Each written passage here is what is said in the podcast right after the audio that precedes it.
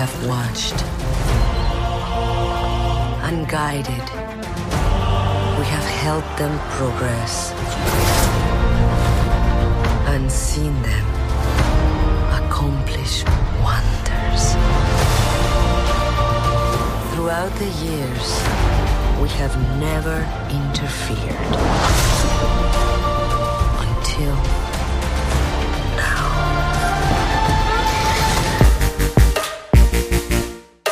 Ihr Katz, den kritischen Film-Podcast, Folge 83 mit Jenny Jecke, Hallo. Lara Kalbert Tschö. und seit 7000 Jahren schauen wir uns Filme an. Aber jetzt müssen wir einschreiten, denn äh, Chloe Zhao's Eternals ist im Kino. Ich bin Christian Eichler. Hi.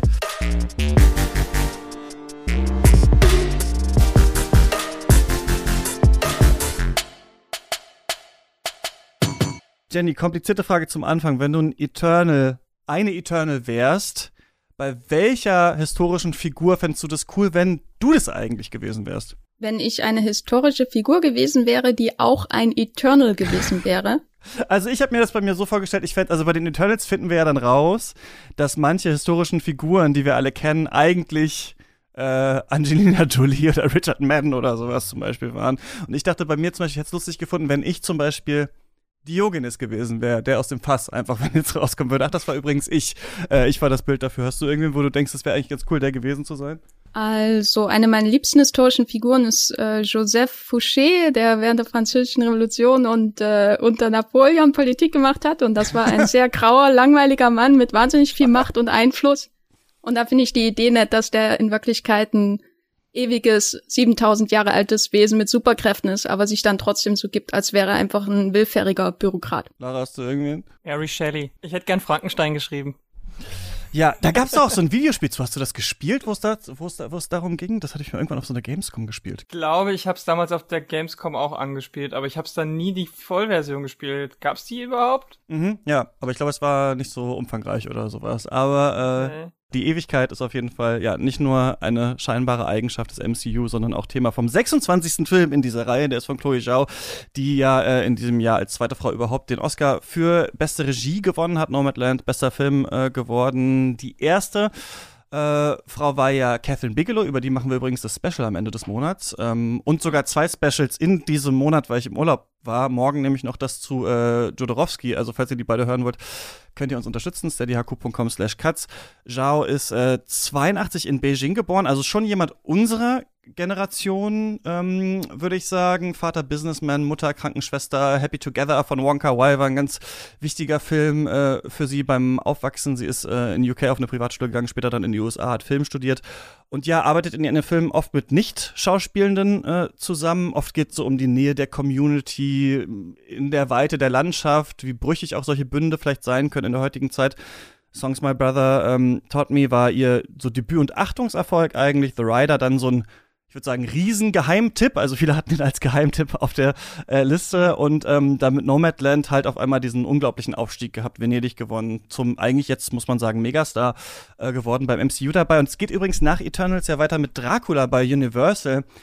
Die wollten ja auch mal so ein Monster äh, Cinematic Universe machen, haben diese Idee dann wieder verworfen, als da die Mumie mit Tom Cruise so gefloppt ist und jetzt ähm, ja unterschiedliche FilmemacherInnen dafür engagiert und Dracula von Zhao soll dann auch so Sci-Fi-Elemente haben. Also sie bleibt auf jeden Fall, also sie geht beziehungsweise mit dem nächsten Film nicht zurück in diesen Indie-Kosmos, sondern ähm, bleibt erstmal im großen äh, Studio-System. Pling, Christian from the Future hier. Äh, ich schneide das jetzt gerade am Freitag und da haben wir diese Woche noch eine Nachricht äh, bekommen. Und zwar macht Chloe Zhao einen Star Wars-Film. Man wusste, also da sind ja viele verschiedene Projekte geplant. Taika Waititi soll ja da seinen Film machen und äh, Ryan Johnson soll ja eigentlich auch noch eine Trilogie machen und so weiter. Und wir wussten ja auch länger schon, dass Kevin Feige, also der Head vom MCU, dass der auch irgendwie einen Star Wars-Film scheinbar macht. Und jetzt ist klar, da wird äh, Chloe Zhao äh, Regie führen. Ich habe das mit sehr viel Magengrummeln auf jeden Fall aufgenommen,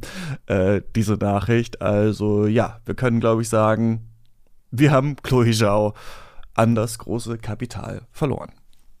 Pling. Und ja, in Eternals geht's um Heldinnen vom äh, Planeten Olympia, die über die Menschheit wachen, sie vor Deviants beschützen sollen. Das sind so böse Weltraumhunde, habe ich jetzt immer aufgeschrieben. Und die Frage ist immer, sollen die eigentlich eingreifen in diese Entwicklung ähm, der Menschheit? Sie haben so einen äh, großen, ja, intergalaktischen Boss, Ashram, der sagt, äh, nein, haltet euch raus, es geht nur um die, das Beschützen äh, der Menschheit. Die streiten sich dabei öfter drüber und haben unterschiedliche Einstellungen dazu. Also es gibt zum Beispiel Fastos, das ist so das technische Genie der Gruppe, gespielt von Brian Tyree Henry der eigentlich immer den Menschen mit seinen äh, Entwicklungen weiterhelfen will. Es gibt den Mind Controller Druid gespielt äh, von Barry Keegan, der sie eher befrieden will ähm, mit seinen Fähigkeiten. Dann eben noch andere Eternals. Insgesamt sind es äh, zehn, die wohl bekannteste vielleicht, also auf Schauspielseite Angelina Jolie als Kriegsgöttin Thena.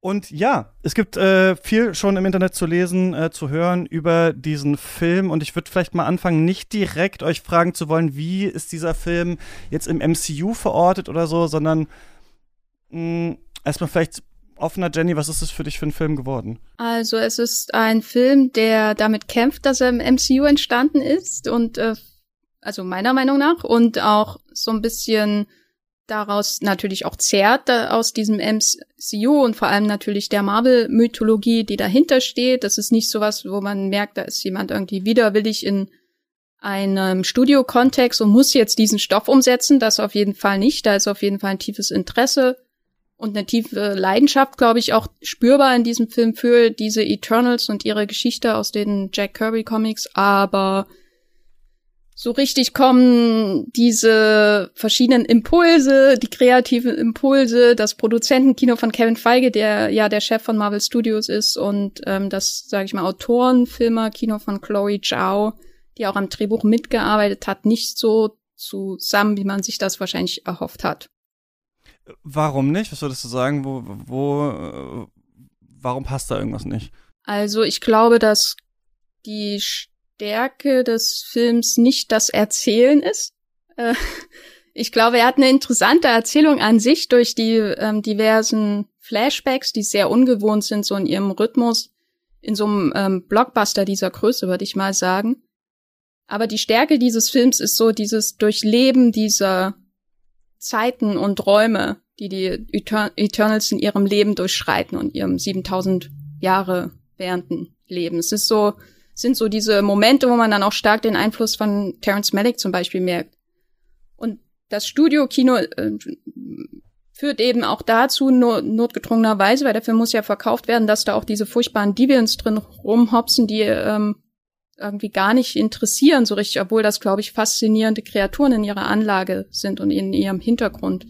Es führt dazu, dass die Action-Szenen zum Beispiel ähm, im Grunde so, wenn man die Figurenbewegungen anschaut, genauso aussehen wie in Avengers Endgame, nur ein bisschen schlauer inszeniert sind. Also das sind so Dinge, die für mich nicht zusammenkommen in dem Film. Da mhm. hatte ich mir auf jeden Fall mehr erhofft. Wie hast du den wahrgenommen, Lara?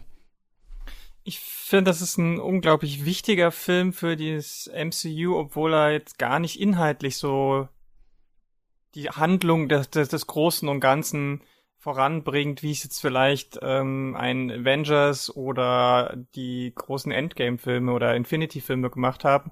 Aber er macht an vielen, vielen kleinen und größeren Stellen was, was vorher eben nicht drin war. Sei es jetzt das sehr diverse Casting, ähm, was auch hinter, also nicht nur äh, die Rollen an sich, sondern auch wer die Rollen spielt, sei es ähm, also auf Produktionsebene, sei es aber auch wie diese, wie so ein Film gemacht ist, das äh, Durchbrechen der sogenannten MCU-Formel. Und äh, das ist für mich schon, macht thematisch auch noch ein, zwei Sachen auf, die vorher nicht so wirklich im, im MCU drin waren. Und das fand ich, finde ich, finde ich unglaublich wichtig. Das geht natürlich schon ein bisschen zu Lasten von ähm, der Filmhandlung an sich, die relativ, ja, schwierig äh, zu fassen ist im Sinne von, ja, man weiß nicht genau, worum geht's jetzt eigentlich wirklich in dem Film und äh, das kommt dem Film nicht ganz so zugute, weil er eben da nicht so sich nicht so fokus nicht so fokussieren kann. Ähm, aber ich finde, ich finde, äh, genau das ist das, was das MCU schon braucht jetzt, weil einfach noch mehr von dem Gleichen ist einfach jetzt auch kein keine, ja, also zumindest aus, aus, aus der Filmkultur gesprochen, ähm, kann es so nicht weitergehen, meiner Meinung nach. Also die Filme, die halt jetzt in der vierten Phase so kamen, waren, oder die Serien waren halt schon teilweise wieder sehr generisch oder haben nicht viel Neues gebracht, ähm, außer eben inhaltlich. Und ähm, das ist halt auf einer filmischen Ebene oder auf einer kulturellen Ebene ziemlich ähm, uninteressant. Und ich finde, da bietet zumindest der Eternals-Film viele, viele Anknüpfungspunkte. Ähm, und äh, das macht es für mich als Filmkritikerin deutlich spannender, als wenn da jetzt äh, noch irgendwie nochmal so eine Art Guardians of the Galaxy oder so rausgekommen wäre. Ähm, klar, es ist immer so ein bisschen schwierig zu gucken, wie kann so jemand mit, äh, wie glaube ich, Zhao sich in so einem, in so einem großen Franchise durchsetzen und funktioniert das, passt das zusammen? Da können wir ja sicherlich gleich noch ein bisschen drüber diskutieren. Ähm, aber ich finde, ich finde, es ist trotzdem ein, ein wichtiger Film und äh, ich kann persönlich zum Beispiel nicht so ganz nachvollziehen, warum gerade auf KritikerInnenseite die äh, Leute da so sehr negativ eingestellt sind. Bei den Fanboys kann ich es eher nachvollziehen, weil da weiß ich, woher es kommt. aber bei den KritikerInnen äh, äh, bin ich schon ein bisschen baff, dass die ähm, da alle so schlecht über den Film urteilen. Ja, spannend, äh, dass ich, äh, ich bin am Anfang so, okay, wie findet ihr das denn vielleicht auch ohne das MCU? Aber man merkt, man gravitiert sofort dahin, ja. Also es ist eigentlich sofort so, dass der in der Reihe einer Serie dann besprochen wird, äh, dieser Film. Und ich fand es so witzig, wir haben das Special neulich zu Abbas Kiarostami gemacht und da gab es so ein Zitat von äh, Martin Scorsese, als er, äh, da waren sie auf so einem Filmfestival, sollten Kurzfilme irgendwie bewerten und er wusste nicht richtig, wie das geht und wie bewertet man überhaupt einen Kurzfilm und sowas. Und dann meinte irgendwie Kiarostami, was ist, wenn wir die Filme einfach nur als Filme sehen? Und ich finde das mittlerweile ganz witzig, wenn man selber aus einer Außenperspektive aufs MCU äh, äh, raufschaut und immer nur ab und zu mal da reinschaut und sich dann wieder eigentlich rausbegibt und gar nicht so genau weiß, was passiert ist und äh, dann versucht zu verstehen, ähm, was kann man eigentlich hier noch rausziehen oder sowas oder funktioniert das auch außerhalb dieses Kontextes eigentlich äh, für sich. Denn ich habe äh, Shang-Chi nicht gesehen, ich habe ähm, Black Widow nicht gesehen, ich habe WandaVision nicht gesehen, äh, Falcon und Winter Soldier nicht gesehen. Ich bin eigentlich raus aus dem MCU und habe dann irgendwann aber mal gedacht aus Interesse, ach, ich guck mal wieder Loki. Und da dachte ich zum Beispiel, und das fand ich ganz interessant, auch so rezeptionsmäßig,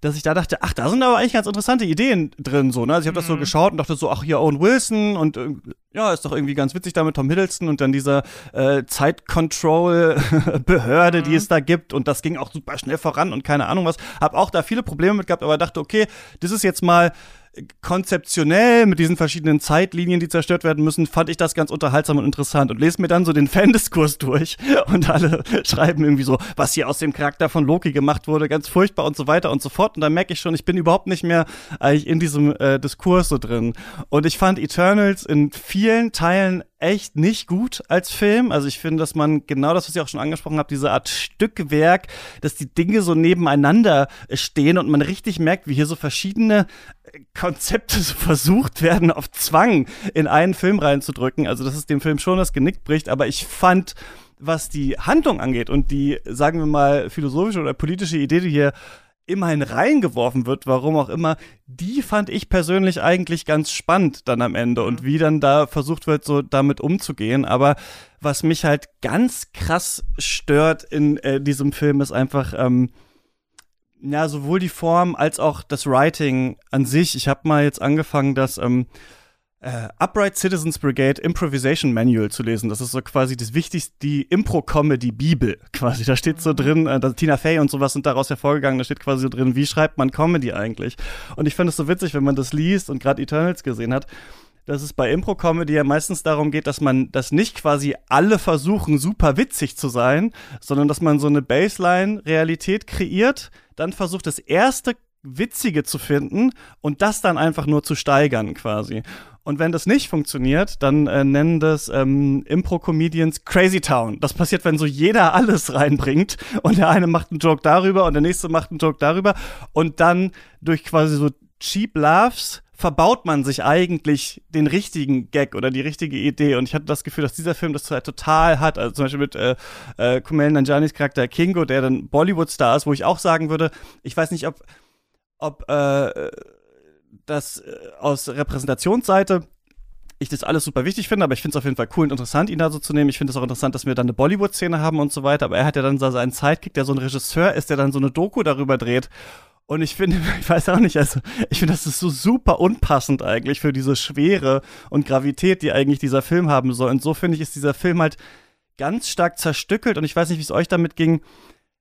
Hält ganz oft an und Leute stehen in Kreisen rum und reden miteinander über diese Welt. Und der, also dieser Film, ich hätte nicht gedacht, dass, gedacht, dass ich das mal sage, aber so einen Aaron Sorkin-mäßigen Walk and Talk, der hätte hier manchmal ganz gut getan. Also ich finde, man merkt immer so, eine gute Idee fängt an und dann halten wir wieder inne und machen wieder was ganz anderes. Und dadurch äh, habe ich dieselbe Verwirrung gehabt wie bei ganz vielen von diesen MCU-Filmen, dass ich nie das Gefühl habe, da wird sich jetzt mal auf eine Idee oder sowas äh, konzentriert, obwohl die Idee drin eigentlich gar nicht so schlecht ist. Hm, das sehe ich tatsächlich gar nicht so. Also, ich, das fand, fand ich zum Beispiel bei Taika Waititis äh, Tor viel, viel schlimmer. Da waren es quasi wirklich zwei Filme unabhängig voneinander, die irgendwie zusammengeklatscht wurden. Du hattest diese total überdrehte Comedy und dann noch den super ernsten He äh, Hela-Plot. Und das passte für mich überhaupt nicht zusammen. Und hier hatte ich das Gefühl, dass die Sachen schon, es waren viele Sachen drin, aber ich finde, ich fand es nicht, dass es so, so stückwerkhaft war.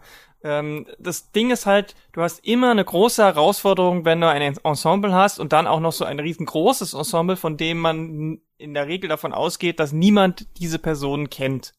Und dadurch wirkt es automatisch ein bisschen stückhaft, weil entweder du machst es so, dass du nur eine Person aus dem Ensemble hervorhebst und die anderen sind dann wirklich nur so StatistInnen, oder du versuchst halt jedem, äh, und das versucht dieser Film, jedem dieser Ensemble-Leute so ein bisschen mehr Persönlichkeit zu geben. Das funktioniert nicht bei allen, aber ich finde, bei vielen funktioniert es schon ganz gut.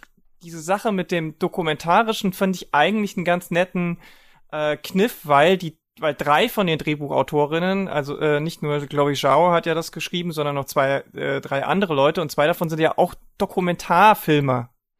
Und deswegen äh, habe ich das so aufgefasst, dass das so ein bisschen so eine, so eine Art Versuch ist, so einen lustigen Self-Insert zu machen. Man kann ja von diesem Humor immer genervt sein. Aber ich finde, es war mal ein bisschen was anderes, wie der Film damit versucht umzugehen. Es gab so ein, zwei Szenen, die gab es auch schon im Trailer, wo ich gesagt habe, okay, da haben sie jetzt auf Zwang versucht, diesen klassischen Marvel-Humor reinzubringen. Es gibt so eine Szene, da sitzen die zum, zum Essen bei Gilgamesh zusammen und äh, haben so ein bisschen witty Banter. Das war sowas, wo ich mir dachte, das hätten jetzt auch die Avengers aus dem ersten Avengers-Film sein können. Das hat für mich in dem Fall halt nicht gepasst, weil der Witz auch irgendwie nicht so ganz funktioniert. Also der funktioniert eigentlich nur, wenn man wirklich dieses Vorwissen äh, auch von den Comics hat. So. Ähm, aber ich finde halt eigentlich, dass der Film ähm, das schon irgendwie hinkriegt, so ein paar Themen sich rauszusetzen, rauszupicken und die dann auch zumindest einen gewissen Weg weiterzugehen. Er macht es halt nur anders als bisher so und ich finde, er nimmt die Themen an sich auch ernster, als es die, die Marvel-Filme vorher gemacht haben. Und weil du nochmal vorher meintest, man, man setzt den immer automatisch im Kontext. Ich denke halt, dass die, dass die Filme, also gerade die Filme der vierten, vierten Phase, die unabhängigsten Filme sind, die wir bisher bekommen haben. Du kannst Eternals gucken, ohne dass du irgendwas vom MCU warst eigentlich, weil die paar Sachen, die im Film Bezug nehmen auf das MCU, die sind nicht relevant für die Handlung. Ähm, ähnlich ist es ja eigentlich auch bei Black Widow, weil der Film ist ja so eine, so eine Vor-Nach-Geschichte und hat ja überhaupt keine Bedeutung. Shang-Chi steht auch größtenteils für sich alleine und hat überhaupt keinen Rückbezug. Und dementsprechend finde ich halt, ist es auch bei Eternals gar nicht so schlimm, dass der jetzt äh, da, dass man, wenn man dann vorher die ganzen anderen Sachen nicht geguckt hat, und man kann sich dann halt auch darauf einlassen. Also für mich war das halt dann auch in der Verbindung mit der Länge des Films in Ordnung, weil ich hatte halt vorher befürchtet, dass der Film einfach zu lang wird und ähm, mich irgendwann langweilt. Und das ist zum Glück nicht passiert. Obwohl ich sehe, dass der Film einige Schwächen hat. Und die Deviants haben wir ja schon angesprochen. Die sind halt leider sehr verschenkt. Also ich kann da in vielen zustimmen, wobei ich sagen muss, dass der Humor mein, also das war wirklich gar kein Problem für mich. Ich habe normalerweise eine große Aversion gegen diesen erzwungenen Marvel-Humor, dieses Gefühl, dass alle Figuren Tony Stark sein müssen und auch so reden müssen. Mhm. Das mhm. nervt mich schon bei ähm, recht vielen Marvel-Filmen, gerade weil es ja. eben oft auch nicht organisch wirkt. Ähm, was ich aber nachvollziehen kann, ist dieses Gefühl, dass ähm, der Film immer wieder zum Stillstand kommt auf eine recht artifizielle Weise, weil er auch extrem artifiziell konstruiert ist. Ich meine, es ist natürlich konstruiert, also artifiziell, aber er hat halt nicht diesen, zum Beispiel, wenn man ihn mit äh, Black Panther vergleicht, mhm. er hat halt nicht diese ähm, durchgängige Energie, so dass man das ist so eine ganz Black Panther ist eine ganz klassisch aufgebaute Geschichte von jemandem, der seiner Verantwortung ähm, gegenüber gerecht werden muss und äh, dann quasi sein dunkles, äh, äh, vielleicht fast schon böses, na durchaus böses auf jeden Fall Spiegelbild quasi besiegen muss, um ein besserer, eine bessere Version von sich selbst zu werden. Das hat man schon natürlich sehr oft gesehen. In Black Panther wird es quasi, obwohl ich den Film jetzt nicht wahnsinnig mochte, ähm, durchaus routiniert umgesetzt mit ähm, vielen interessanten, natürlich auch was die Repräsentation angeht, Ideen und auch ein Unterbau, der so in einem Marvel-Film völlig unerwartet war. Wahrscheinlich ähm, fünf Jahre vorher oder so. Ähm, und bei Eternals ist das alles, äh, sind die Ideen auch da, aber die Struktur ist ähm, sehr, sehr widerspenstig. Und man hat mhm. immer so diesen, diesen Fluss durch die Zeit und das sind meine Lieblingsmomente im Film, wo die Leute irgendwie spazieren gehen in Mesopotamien oder einfach nur äh, man irgendwie bewundert, welche welche, was für Babylon sie diesmal ausgegraben haben, CGI-mäßig, wobei das jetzt nicht unbedingt meine Lieblingsszenen sind an sich, weil das CGI im Film jetzt nicht irgendwie überwältigend ist, aber so dieses, ähm, dieses Verweilen in der Zeit und sich einfach da mal mittreiben lassen mit den Eternals und dann so äh, harte Schnitte, wo die Wellen irgendwie so am Ufer aufprallen und so alle im Raum sind, wie auch schon schön beschrieben, und der Plot und die Themen vorangetrieben werden müssen. Viel muss ja auch noch mal in dem Film ausbuchstabiert werden, was in anderen Chloe Zhao-Filmen eben nicht so mhm. intensiv aus ausbuchstabiert werden muss, obwohl sie natürlich auch in anderen Filmen selber so einen Hang hat, wenn es um die Story geht und die großen Themen, das noch mal hier und da auszubuchstabieren. Also das ist nicht alles die Schuld vom MCU in Anführungszeichen, mhm. dass hier viele Sachen so manchmal in den Vordergrund nochmal gedrängt werden, damit das wirklich auch alle ganz hinten im Kino im Multiplex verstehen. Das kann ich auf jeden Fall nachvollziehen, dass das stört. Das hat mich auch irgendwie ständig so durcheinander gebracht beim Schauen. Man denkt ja mal, ich weiß jetzt, was in diesem Marvel-Film kommt und fühle mich sicher. Und dann kommt da irgendwie so eine Brett vorm Kopf von der Szene, mhm. die man erstmal verarbeiten muss. Aber andererseits dachte ich dann auch während des Schauens, ist das auch irgendwie was, was Schönes in einem MCU-Film, wo ich schon, auch bei denen, die ich mag, und dieses Jahr zum Beispiel Shang-Chi, bis auf das Finale, war ich doch sehr positiv überrascht als, mhm. glaube ich, ähm, bekannte Marvel-Haterin, äh, was einfach sich ganz anders anfühlt als das, was man da kennt. So in den MCU-Filmen normalerweise ist immer eben dieses Rezept und Eternals mhm, ist ein genau. widerborstiger, schwieriger Film, der vielleicht nicht komplett gelungen ist, aber ich habe über den Film im Nachhinein mehr nachgedacht, auf jeden Fall, als über Shang-Chi. Wobei ich da natürlich auch sehr über ähm, Tony Leung nachgedacht habe, intensivst. Was würdet ihr denn sagen, ist thematisch hier das Interessante für euch? Das haben wir jetzt schon so ein paar Mal angesprochen. Ähm, was würdet ihr sagen, ist hier irgendwie neu oder was? Jenny, worüber hast du nachgedacht nach diesem Film? Ich habe nachgedacht über die Parallelen zu DC. Ich bin eher ein DC-Fan, äh, fürchte ich. Mhm.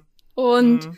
Ich, äh, gerade im Vergleich zu ähm, Zack Snyders Justice League, über den es ja auch einen ähm, hervorragenden Cuts-Podcast gibt. Stimmt. Ähm, ja. Fand ich, also ich musste sehr oft Übrigens, an. Übrigens, äh, auch im Cuts Discord immer noch, also als du beschrieben hast quasi, dass das einen Zack Snyder-Film äh, schauen so ist, als würde man in eine Kirche kommen, aber da ist nichts auf dem Altar. Äh, das ist schon geflügelt. Da musste ich, da musste ich oft wieder auch äh, dran denken an diese Beschreibung dafür. Das war sehr gut getroffen, fand ich.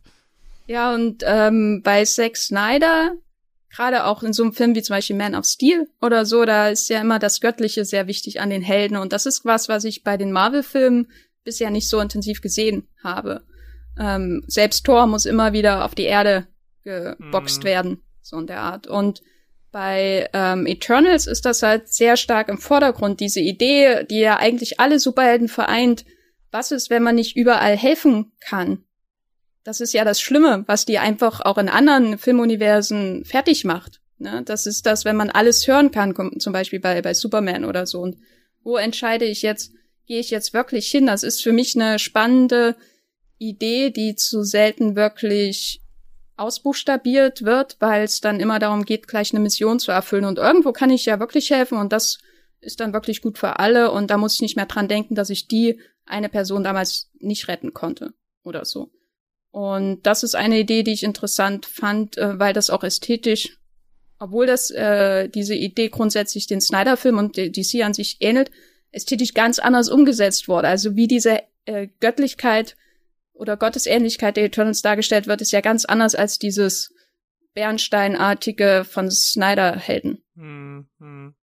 Auf jeden Fall. Also ich meine, die Vergleich mit DC bietet sich halt auch deswegen an. Erstens, weil äh, mindestens die Hälfte der Eternals äh, eins zu eins die gleichen Fähigkeiten haben wie DC-Helden. Ne? Wir Und es wird sogar hier zitiert, ne? Das ist ja irgendwie, ja. Äh, also es wird ja ähm, Superman wird genannt. Äh, ja. Superman wird genannt und Alfred auch äh, wird kurz äh, erwähnt. Ja, genau. genau.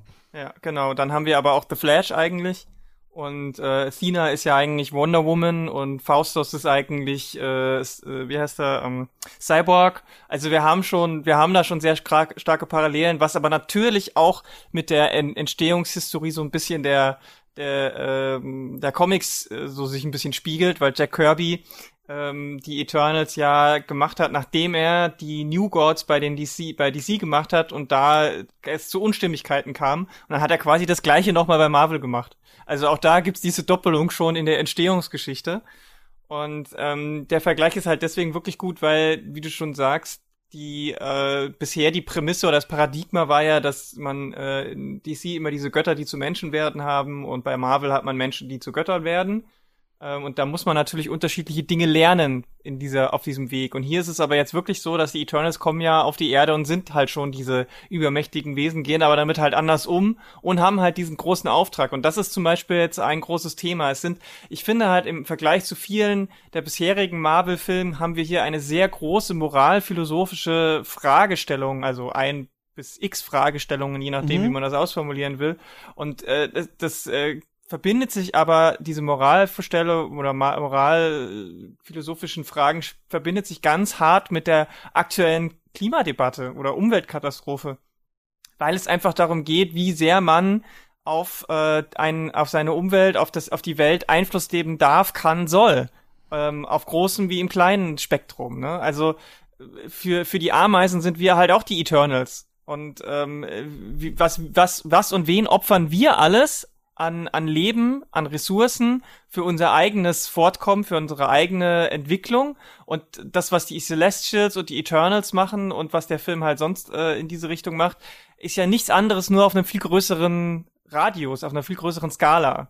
Und ähm, die Frage sich, äh, wie, wie wir uns dazu verhalten, ob wir uns gegen diese vermeintliche natürliche Ordnung, gibt es diese überhaupt und äh, äh, geht es nicht immer irgendwie doch einfach nur um ein egoistisches Vorgehen, weil wer sagt mir denn, dass die Celestials äh, das nicht auch einfach nur aus Eigennutz machen?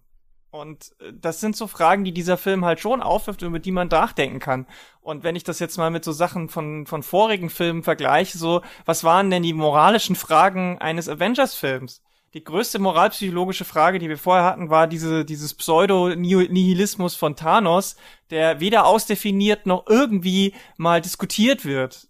Thanos äh, stellt das zwar so ein bisschen als seine Philosophie hin, aber es wird ja nie wirklich diskutiert. Es wird ja dann trotzdem immer nur gesagt, wir müssen ihn aufhalten, weil er ist der Böse, er will alle umbringen. Aber so eine, und, und hier geht's halt schon darum, dass man auch an den F F Figuren sieht, wie unterschiedlich sie damit äh, umgehen. Ne? Wir haben am Anfang relativ früh im Film haben wir so jemanden wie Druig, der sehr früh erkennt, dass diese, diese, dieses klare sich festhalten äh, und an den loyalen äh, Vorgaben nicht mit seiner eigenen moralischen Überzeugung einhergeht. Wir haben Ajax, die das sehr lange macht, dann aber doch re rebelliert, aber von ihren eigenen ähm, ähm, Vertrauenspersonen dann hintergangen wird.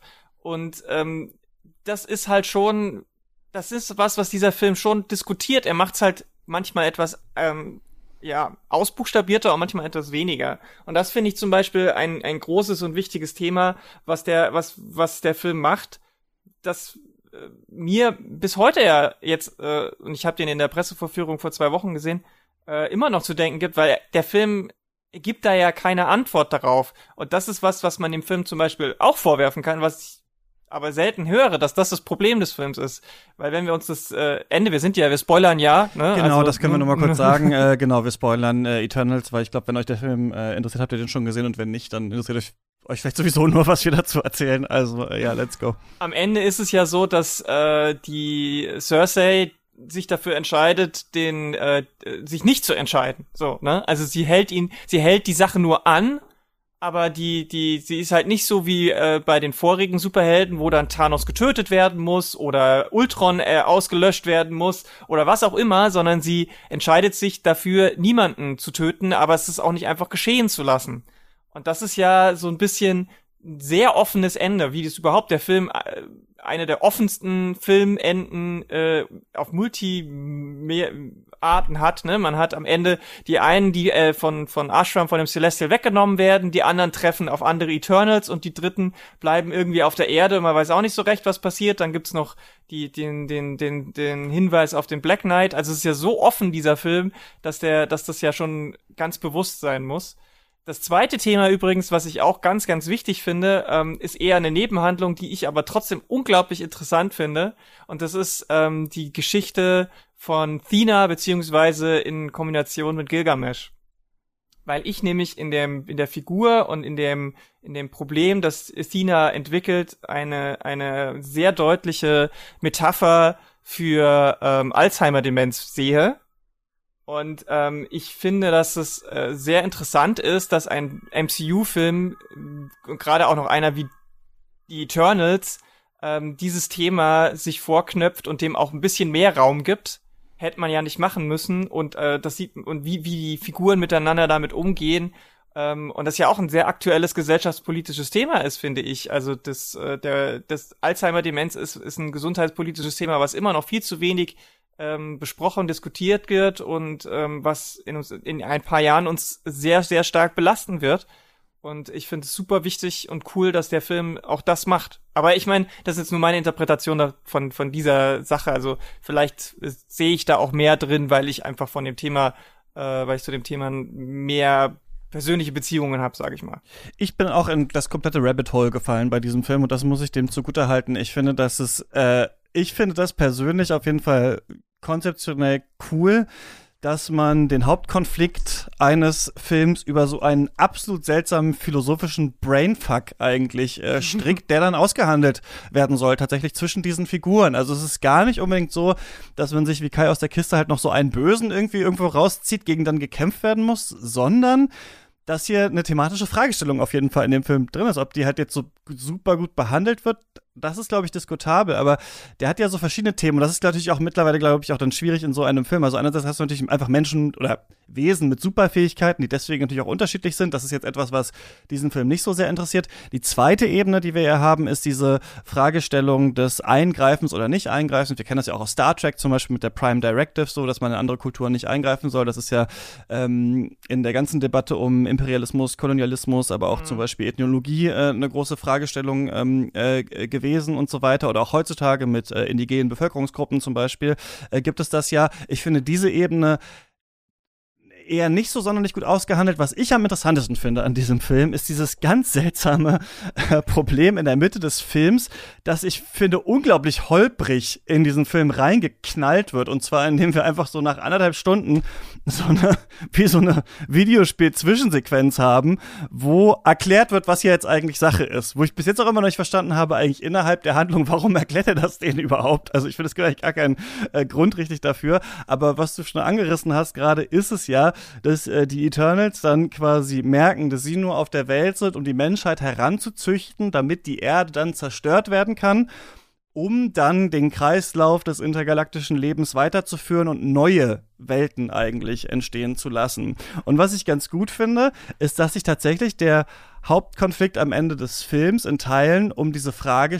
ähm, dreht, was machen wir jetzt eigentlich mit dieser Information? Also entweder wir halten das jetzt auf, das bedeutet aber, dass wir äh, zukünftiges Leben, was noch nicht existiert, verhindern, um jetziges Leben zu erhalten, oder aber wir machen hier weiter unseren Job, damit eben dieser Kreislauf des äh, intergalaktischen Lebens quasi weitergeführt wird irgendwie.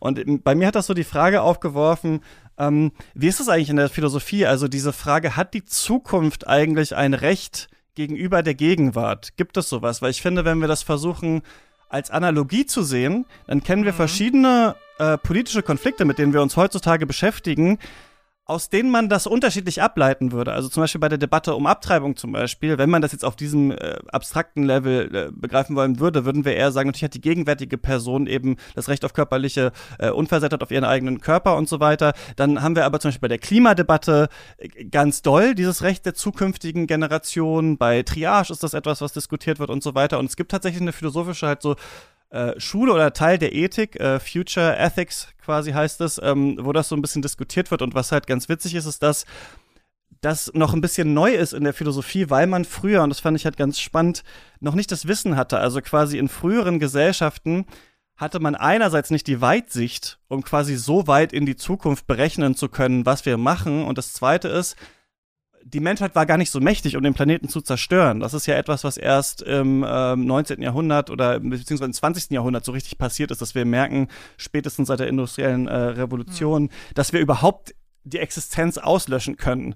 Und dieses, diese Fragestellung in der Mitte ist ja aber auch so seltsam abstrakt, weil wenn sie das aufhalten, also wenn sie die Erde zerstören würden, um andere Erden zu ermöglichen, dann ist ja aber hier das auch zukünftiges Leben wiederum ausgelöscht. Und ich finde es ganz witzig, mhm. quasi äh, das in die Mitte zu stellen. Und ich finde auch nicht schlecht, dass äh, sich die Charaktere dann unterschiedlich verhalten. Nur das wird nicht, sondern, also die, ich habe das Gefühl, es werden keine wirklichen Argumente ausgetauscht anhand mhm. dieser Frage, sondern es ist ein bisschen so wie bei Civil War oder sowas, dass man wie so beim Wählen in der Schule halt die einen dann dafür sind und die anderen dagegen und dann wird sich am Ende aufs Maul gehauen werden. Aber ich finde es an sich konzeptionell erstmal interessant, dass man ähm, diese Frage hier so in den Mittelpunkt dieses äh, Films stellt. Aber ich finde quasi die Umsetzung, auch die Hinleitung darauf, äh, ja, sehr mit der Brechstange irgendwie gelöst.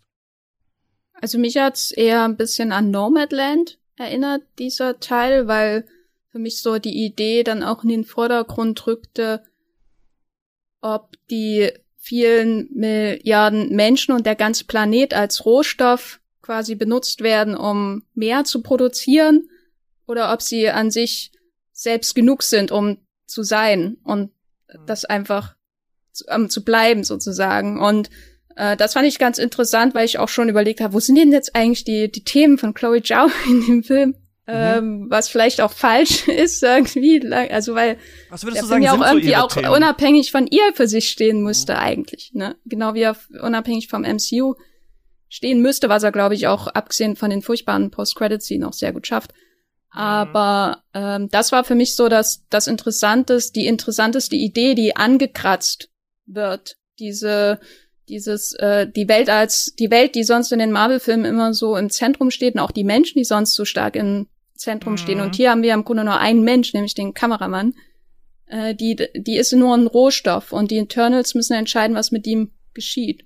Und das ist aber auch sowas, wo du schon richtig gesagt hast, äh, Christian, dass da, da wird nicht intensiv drüber gesprochen, weil am Ende wird eine einfache Message alles überzeugend gewählt, nämlich äh, besser jetzt die Menschen in der Hand als die vielen Planeten als die als Zauber auf dem Dach oder so ähnlich in der Art.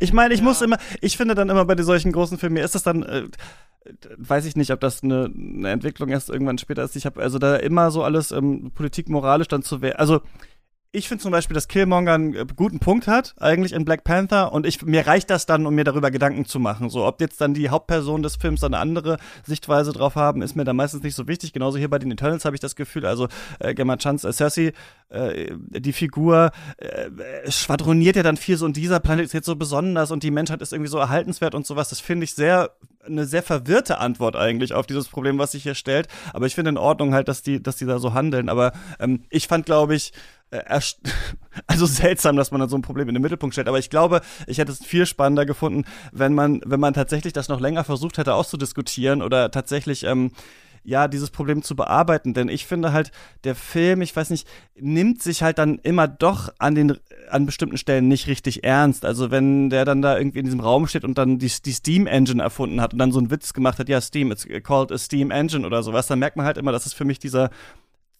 zu leichte Joke, auf den man am Anfang von der Impro-Szene nicht gehen sollte, was dieser Film halt die ganze Zeit macht. Also man hat das Gefühl, hier ist irgend was drin und es ist ein relativ großes Konzept und es wird auch ähm, in Teilen immerhin aufgeworfen und relativ offen gelöst, aber ich habe nicht so das Gefühl, dass man ja wirklich verschiedene Sichtweisen eigentlich auf dieses Problem hat, außer halt dieses familiäre, obrigkeitshörige, die einen hängen halt am intergalaktischen Führer und die anderen halt nicht so richtig. Ja. Ja, doch, also ich finde, es ist schon mehr als zum Beispiel bei Civil War. Civil War war ja ähm, eigentlich nur eine Dreiecksbeziehung zwischen zwei Typen und hat ja von den politischen eigentlich nach zehn Minuten nichts mehr gehabt. Und hier ist es schon so, dass die Figuren, die sind ja dann am, im Raumschiff am Ende, be bevor dann auch Icarus anfängt anzugreifen, beziehungsweise sich wirklich dann offen gegen die anderen stellt, wird ja diskutiert, wie sie jetzt damit umgehen sollen. Was ist der Plan? Wie können wir ihn aufhalten? Ähm, den Celestial töten oder nicht töten? Können wir, können wir ihn kontrollieren? Was können wir damit machen? Wie, wie gehen wir überhaupt damit um? Dann haben wir halt unterschiedliche, die einen sind loyal, die andere hat ganz egoistische Gründe. Sprite stellt sich auf die Seite von Icarus, weil sie, weil sie in ihn verliebt ist, so. Das ist eine ganz persönliche Sache. Äh, Kingo sagt zum Beispiel, äh, ich halte mich da komplett raus, weil ich habe da einfach zu konfliktbeladene äh, Ströme in mir drin. Ich kann mich auf keine Seite stellen. Das sind für mich schon Positionen, die deutlich mehr sind als jetzt be vorher in den Marvel-Filmen. Sie sind halt nur, nur bei weitem nicht ausdefiniert genug, dass sie irgendwie auch diesen, diese philosophische Diskussion führen können. Aber ich meine, wir reden hier halt immer noch von einem äh, Mainstream-Action-Film, der kann solche Diskussionen eigentlich immer, immer nur ansprechen, aber nie ausdiskutieren, weil es eben ein ja, ein, ein Mainstream-massentaugliches Produkt sein will. Ähm, das ist gar nicht der Anspruch von diesem Film. Deswegen finde ich das immer so ein bisschen schwierig, dem dann sowas vorzuwerfen, weil äh, das, das, das will er gar nicht sein. Und ich finde es immer schon, ich finde halt, ich finde, dass sehr respektabel ist, dass ein Actionfilm auf diesem Niveau mit diesem Budget ähm, überhaupt solche Fragen stellt weil sie es halt bisher auch nicht gemacht haben, wirklich. Und ähm, das ist für mich schon ähm, was Positives ähm, auf inhaltlicher Seite. Das, da, und der Humor ist ja dann auch irgendwann weg. Die schicken den ja auch dann im letzten Drittel nach Hause und dann taucht dieser Humor auch gar nicht mehr auf und dann nehmen sie sich nämlich schon ernst. Und ich finde, das ist schon was, äh, was, was äh, auch auffällt, dass in dem letzten Kampf relativ wenig Humor vorkommt, während das in den bisherigen Filmen halt schon oft war, weil dann doch eben immer Tony Stark irgendwie blöden Spruch gebracht hat oder auch nochmal Tor oder sonst irgendwer. Ähm, und das fehlt halt hier dann schon. Und das finde ich, da kommt dann diese Dramatik schon mehr zu spüren, was für mich eigentlich so ein bisschen ähm, äh, das Ganze irgendwie so selbst manipuliert ist, diese ganze Deviant-Geschichte. Ähm, weil das eigentlich nochmal ein ganz anderes Thema ist und das überhaupt nicht wirklich äh, genügend Raum bekommt. Weil, ich meine, auch da, der Film macht das anders als die Comics. In den Comics sind das eben keine, ähm, ja, irgendwie animalischen äh, Kreaturen, sondern das sind eigentlich auch äh, eher so mutierte Humanoide, die aber von Anfang an ein Bewusstsein haben. Und da machen sich, da würden sich ja ganz andere Diskussionen aufmachen, aufziehen. Und selbst mit diesen ähm, Kreaturen könnte man noch ganz andere Themenblöcke aufmachen, aber sie werden halt nur als ähm, spooky Monster und ähm, Set-Pieces für die oder Anlässe für Action-Szenen benutzt. Ähm, und selbst am Ende, wo es dann quasi so dieses, dieses Dreiecksding zwischen, zwischen den Eternals und noch ähm, diesem Obermutanten, die wir gäbe, wird halt nichts draus gemacht. Und das finde ich, das finde ich so eine, das finde ich so eine ganz offensichtliche Schwäche von dem Film, weil dann hätte man es auch einfach lassen können, ähm, da überhaupt irgendwie in diese Richtung zu gehen. Und ähm, das finde ich so ein bisschen schade. Da, da hätte man die Zeit dann auch anders nutzen können, finde ich, als äh, sich mit damit irgendwie äh, abzugeben und eben doch nochmal das eine oder andere vielleicht etwas näher zu beleuchten, weil einige Eternals ja wirklich dann doch relativ kurz kommen. Also Makari zum Beispiel, die hat relativ wenig Charakterisierung ähm, und das finde ich so ein bisschen schade.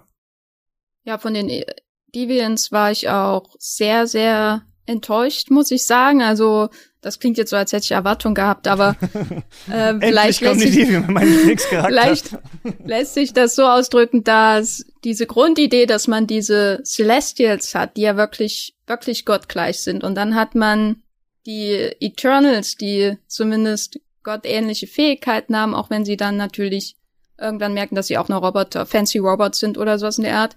Und dann hat man die Deviants, so den, den Bodensatz des Lebens, der von allen wie Dreck behandelt wird. Und dann, äh, wie die Deviants sich aber weiterentwickeln, werden sie ja auch durch die Annahme so der des Eternals Juices, nenne ich es mal, äh, mhm. werden sie ja auch zu immer mehr zu ihren Ebenbildern, wenn auch nicht äußerlich, aber so doch, was die Kräfte und auch die Intelligenz natürlich angeht.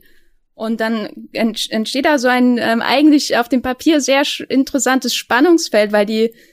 Eternals ja auch so ein bisschen komplett abgehoben sind und äh, nahezu perfekt und äh, moralisch äh, oft auf der sicheren Seite, naja, außer Ikaristan und Durik mhm. und naja, andere auch. ähm, und, und dann hat man die Deviants, auf die alle herabblicken. Und was macht der Film?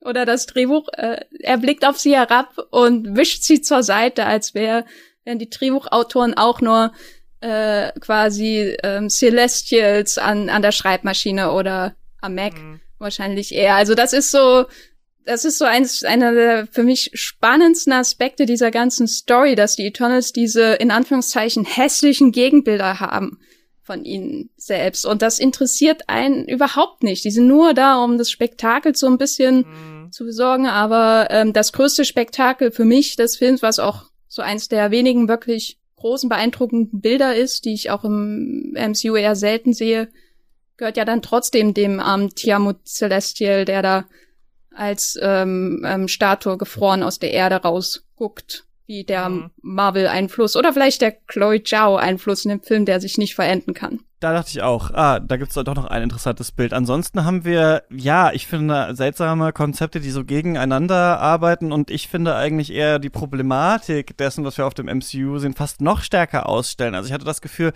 bei Dune hatte ich das auch schon so ein bisschen, dass ich das Gefühl habe, es ist fast, als hätte man ähm, ein, als, als hätte Denis Villeneuve so ein Museum des äh, Buchs von Frank Herbert aufgebaut. Also es ist irgendwie alles da, aber es fehlt dann vielleicht doch so ein bisschen das letzte Leben oder der letzte Funke, der da drin ist. Und ich weiß nicht, ob man fast von einer nicht neuen Ernsthaftigkeit, sondern der so der neuen Hingestelltheit des Kinos irgendwie sprechen muss, weil ich hatte das Gefühl, also so viele wie so Walk-on-Shots wir haben mit den Eternals oder dann halt so dieses im Kreis stehen, dieses äh, Innehalten, da soll so etwas, was glaube ich eigentlich bei Chloe Zhao drin ist, diese Weite, der, der Landschaften, vor denen sich dann die Menschen trotzdem in ihren so kulturellen Unterschiedlichkeiten aneinander annähern, zusammenkommen, aber eher clasht es dann, also eher fallen dann so geschriebene Witze eben noch unangenehmer auf, weil das in so vor allem so einer riesigen Leinwand eigentlich stattfindet. Also ich hatte genau das Gefühl, dass diese beiden Teile nicht zusammenpassen und vor allem dadurch ja, wenn man es auch, äh, Jenny, wie du vielleicht sinnbildlich beschreiben will, dass wahrscheinlich man das MCU dann doch nur, also dieses, diesen ewigen Weitergang, ja, so wie hier das, was die Celestials hier machen, den ewigen Weitergang des MCUs dann vielleicht dann doch nur ändern kann, wenn man wirklich einen richtigen Punkt setzt und sich auflehnt. Und ich glaube, das hat halt äh, Chloe Zhao nicht äh, gemacht. Die hatte, glaube ich, ihre eigene Legacy für den Film dann doch so ein bisschen ausgelöscht, um das MCU weiter so am Laufen zu halten. Was wir dann auch halt später haben mit so Charakter. Also ich finde, ne, wenn man sich Sachen rauspickt und so überlegt, das ist alles ganz interessant, dann kann man da länger drüber nachdenken, aber man vergisst halt auch ganz viel, wie Kit Harringtons Charakter, der da irgendeine Origin-Story noch reingeschrieben bekommt, dann am Ende dieses Schwert hat und es gibt so viele Geschichten noch, die ich einfach nicht elegant gelöst fand. Also zum Beispiel ein Beispiel hatte ich noch äh, bei What We Do in the Shadows.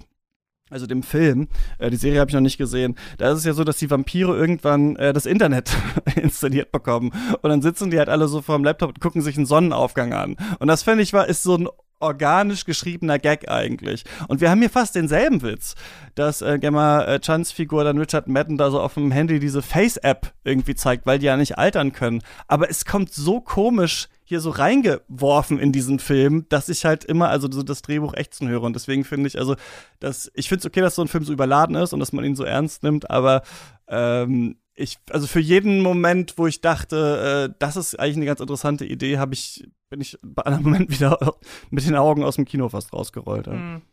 Vielleicht bin ich da, bin ich da einfach selektiver. Also für, ich habe diese Momente einfach sehr schnell wieder ähm, abgehakt oder sie haben mich einfach nicht so rausgerissen.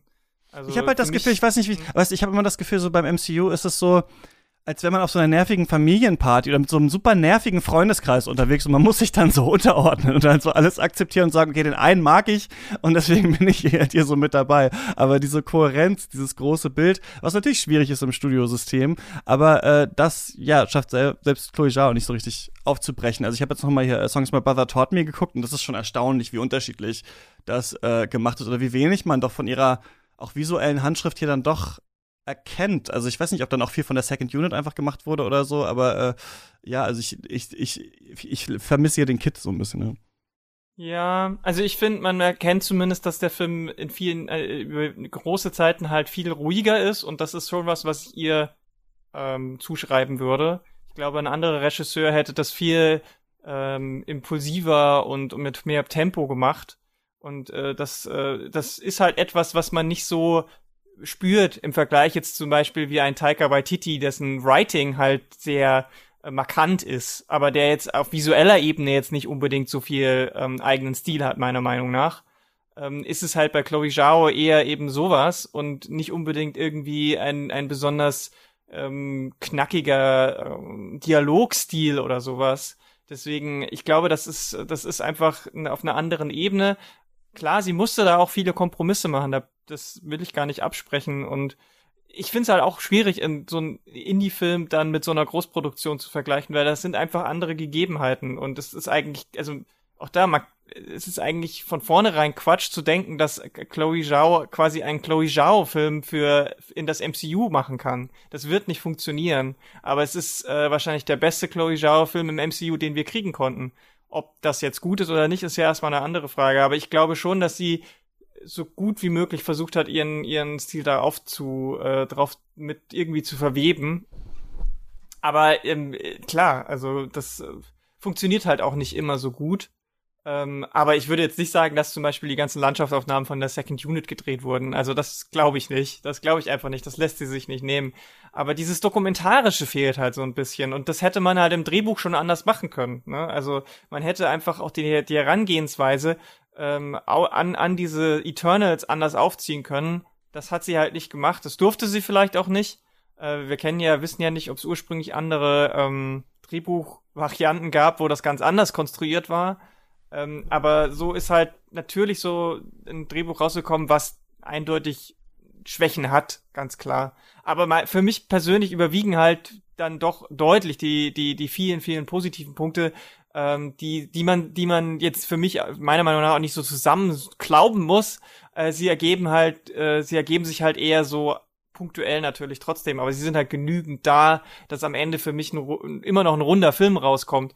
Und ich finde es halt, wie gesagt, total äh, wichtig, dass endlich mal jetzt auch ein Film gemacht wurde, der eben nicht diese Formel bedient. Weil das ist das, was wir seit Jahren jetzt gefordert haben. Wir haben immer wieder gefordert, wir brauchen endlich mal einen Film, der nicht diese MCU-Formel macht. Jetzt bricht ein Film das auf und jetzt ist es uns auch wieder nicht recht. Das finde ich auch ein bisschen unfair einfach.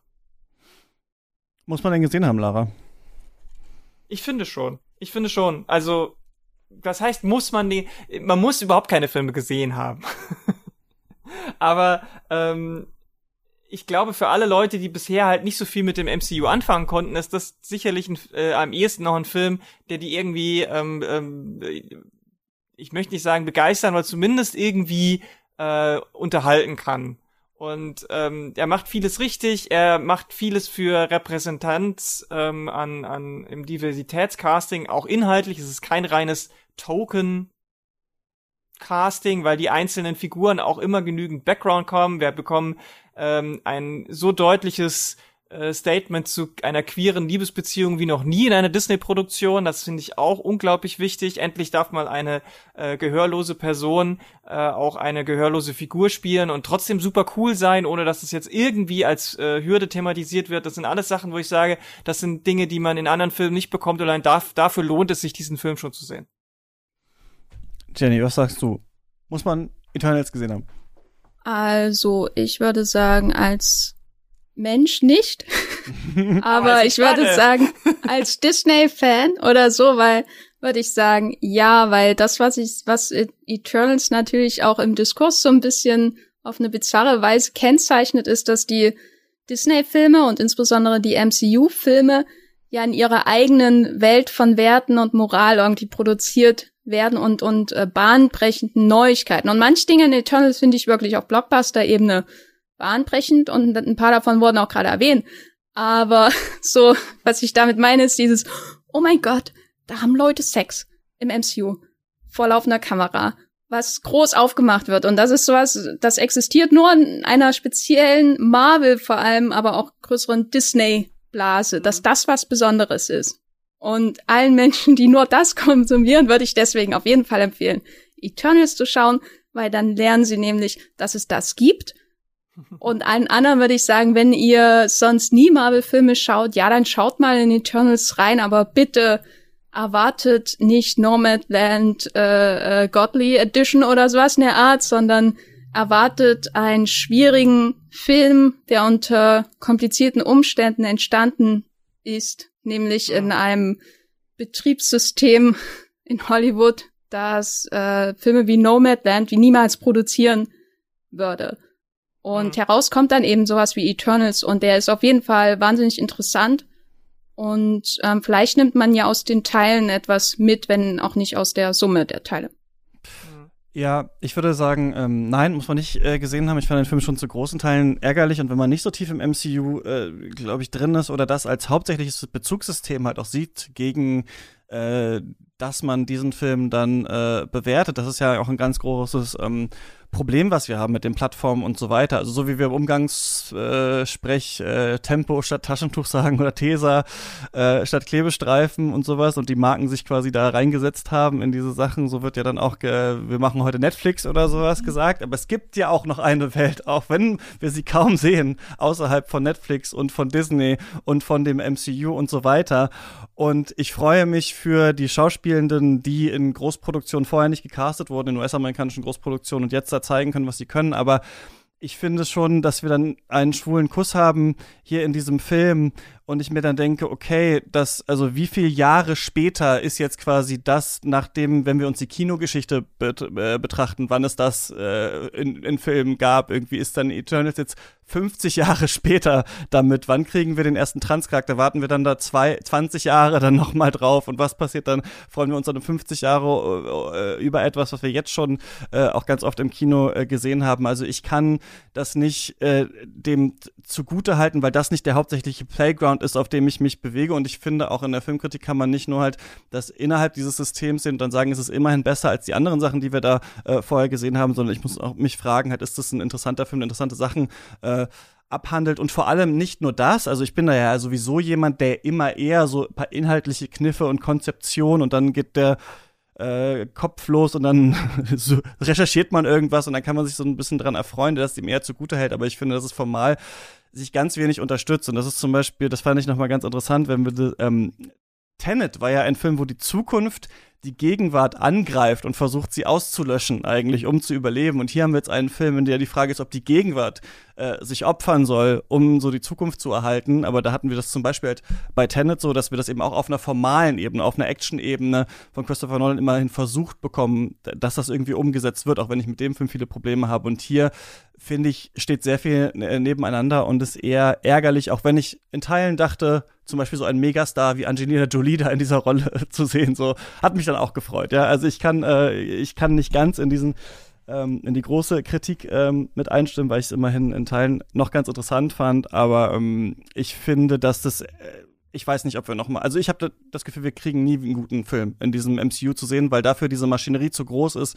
weil jeder irgendwie befriedigt werden muss und weil dann zum Beispiel auch die schwulen Szenen vielleicht so sein müssen, dass man sie dann für China vielleicht auch wieder rausschneiden kann oder äh, äh sowas. Also ich naja, aber das passiert so ja zum Beispiel nicht. Das ist ja genau das Punkt. Wo man es bei Star Wars noch rausschreiben konnte, haben sie ja jetzt gesagt, nee, der Film wird dann in, in den Arabischen Emiraten, wo wird er jetzt verboten, weil sie sich nicht, weil sie ihn nicht rausschneiden.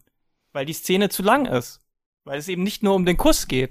Man sieht halt auch, wie die beiden leben mit einem Sohn zusammen und als Familie funktionieren. Und das ist dann zu viel, um das einfach rauszuschneiden. Und das ist für mich halt schon auch auf, äh, auf, auf produktionstechnischer Ebene über alles hinaus ein ganz wichtiger Punkt. Und ähm, das kann man, das finde ich, das kann man nicht einfach so abtun als so, ach ja, jetzt endlich passiert das mal, sondern das ist ja, wir müssen, also ich meine, man, man darf schon meiner Meinung nach nicht ver, äh, verneinen, dass äh, diese Marvel-Produktion einfach Billionen von Menschen erreichen und damit einen enormen äh, Impact haben.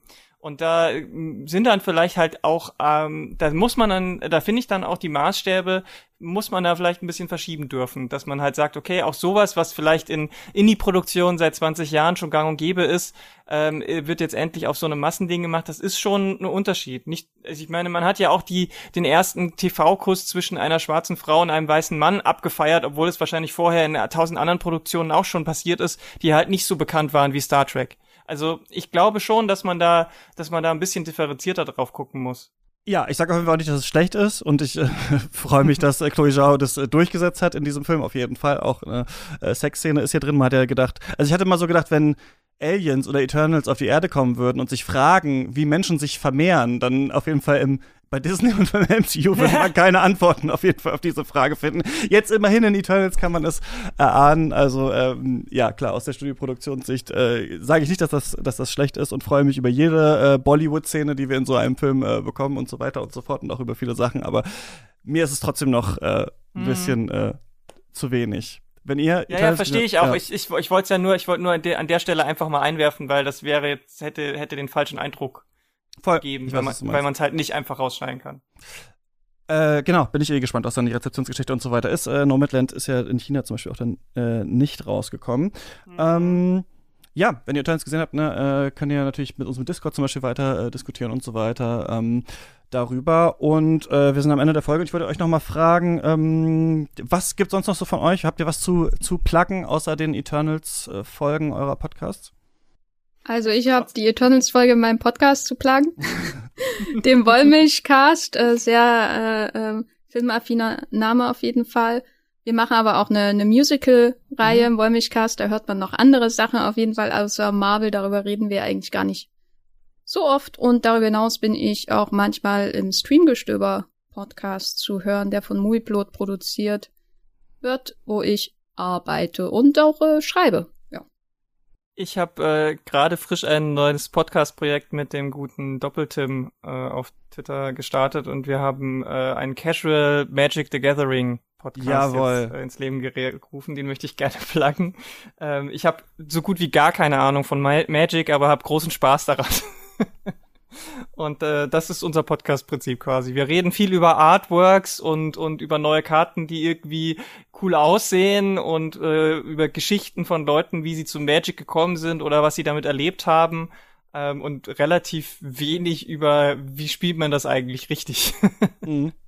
Und ähm, das würde mich freuen, ähm, wenn ihr da vielleicht mal reinhört. Er heißt Power 9, was ein kleines Wortspiel ist für alle Leute, die mit Magic sich auskennt. Für alle anderen ist es einfach ein seltsamer Podcastname. Ich komme, kannst du es mir, kannst du es mir erklären, weil ich habe auch viel Magic gespielt früher. Es ist, es gibt so eine, es gibt so eine, es gibt so neun Karten, die unglaublich mächtig sind aus der, ah. aus der ersten oder zweiten Edition und das sind die sogenannten Power 9, wie, wie neun. Ähm, und die sind aber halt einfach viel zu krass und äh, wir sind aber dagegen und deswegen sagen wir Power 9. Und das ist unser unglaubliches äh, Wortspiel. Ah, ja, ich sehe hier gerade. Black Lotus ist natürlich dabei und so weiter. Ja, mm, das, genau, äh, genau. Kenne ich. Alles klar. Die Links dazu gibt's in den Podcast Notes. Vielen Dank, äh, dass ihr mit mir über Eternals gesprochen habt. Und mhm. ähm, genau, wir hören uns hier nächste Woche wieder und sprechen dann tatsächlich endlich über First Cow von Kelly Reichardt. Wer hätte das gedacht? Ähm, bis zum nächsten Mal. Viel Spaß beim Streamen und im Kino. Tschüss. Tschüss, vielen Dank.